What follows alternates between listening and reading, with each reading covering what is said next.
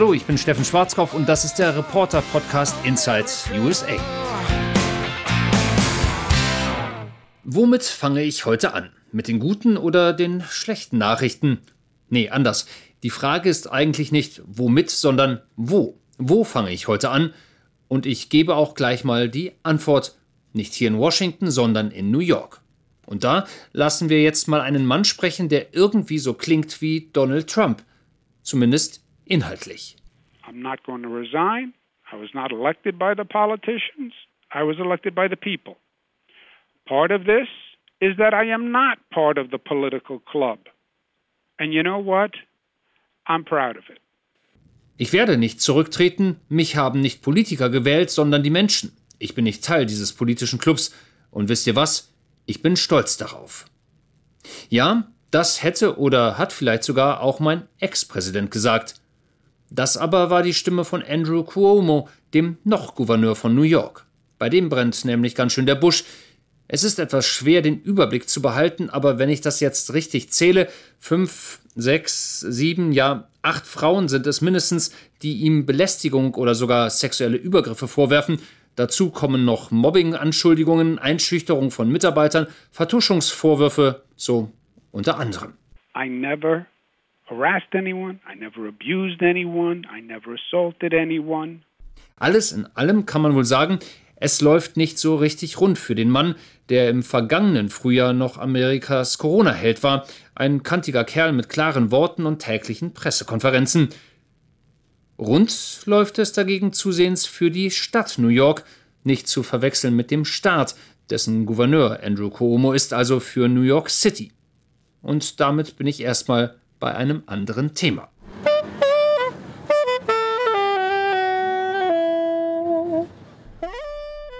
Die Stadt, die früher im Ruf stand, niemals zu schlafen, war ja zwischendurch doch ziemlich totgesagt worden.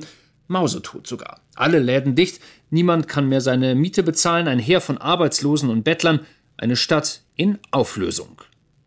Wir haben jetzt mal zum Äußersten gegriffen und uns gedacht, schauen wir doch mal nach, ob da überhaupt noch jemand lebt, ob da noch irgendwo Licht an ist. Und siehe da, tatsächlich, da sind noch Menschen, und zwar ziemlich viele. Ich finde, in New York war und ist immer was los. Es geht aufwärts, sagt die Studentin Brianda. Vielleicht gibt es etwas weniger Touristen als früher am Broadway und dessen Umgebung, aber wie ihr hier sehen könnt, hier geht es ab. Alle sind draußen unterwegs. Wir fühlen uns gut und sind optimistisch. Alle sind happy. Ich habe gestern meine zweite Impfung bekommen. Das trägt zu meiner guten Laune bei.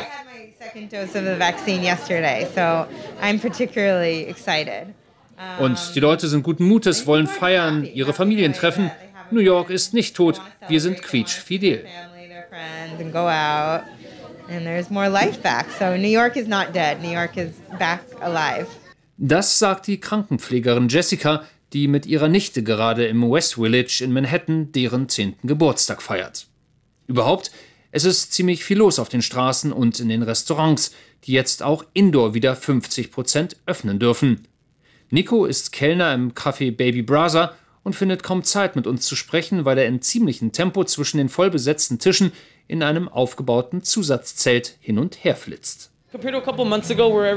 Verglichen mit der Situation vor ein paar Monaten, als alles im kompletten Lockdown war, ist das jetzt wieder ganz nah an der Normalität dran.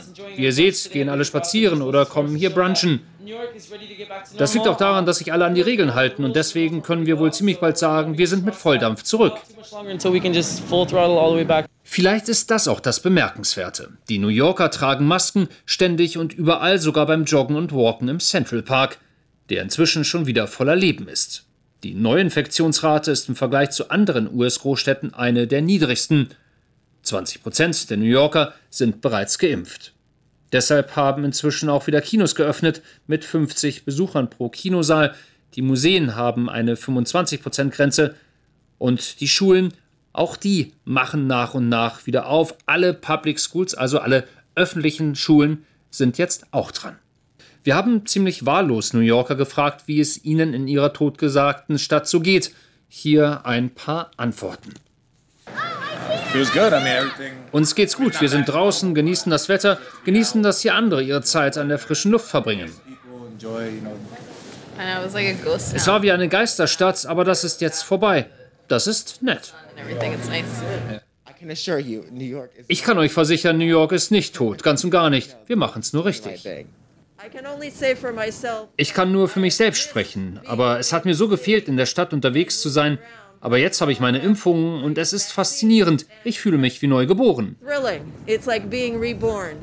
Klar, es gibt auch Schattenseiten und nicht alle New Yorker sind so happy, wie die gerade gehörten. Aber ich will ausnahmsweise mal keine schlechten Nachrichten verbreiten und nicht über die eine Million Jobs sprechen, die in der Stadt zumindest vorübergehend verloren gegangen sind und in vielen Fällen wohl auch für immer. Nein, heute soll es mal gute Nachrichten geben. I never meant to make anyone feel awkward. Wobei das in der Causa Andrew Cuomo dann doch ein bisschen schwierig ist mit den guten Nachrichten. Dem Gouverneur des Staates New York droht ja nun ein Amtsenthebungsverfahren, so, wir erinnern uns, auch bei Donald Trump. Nur, dass am Ende möglicherweise kein Freispruch steht.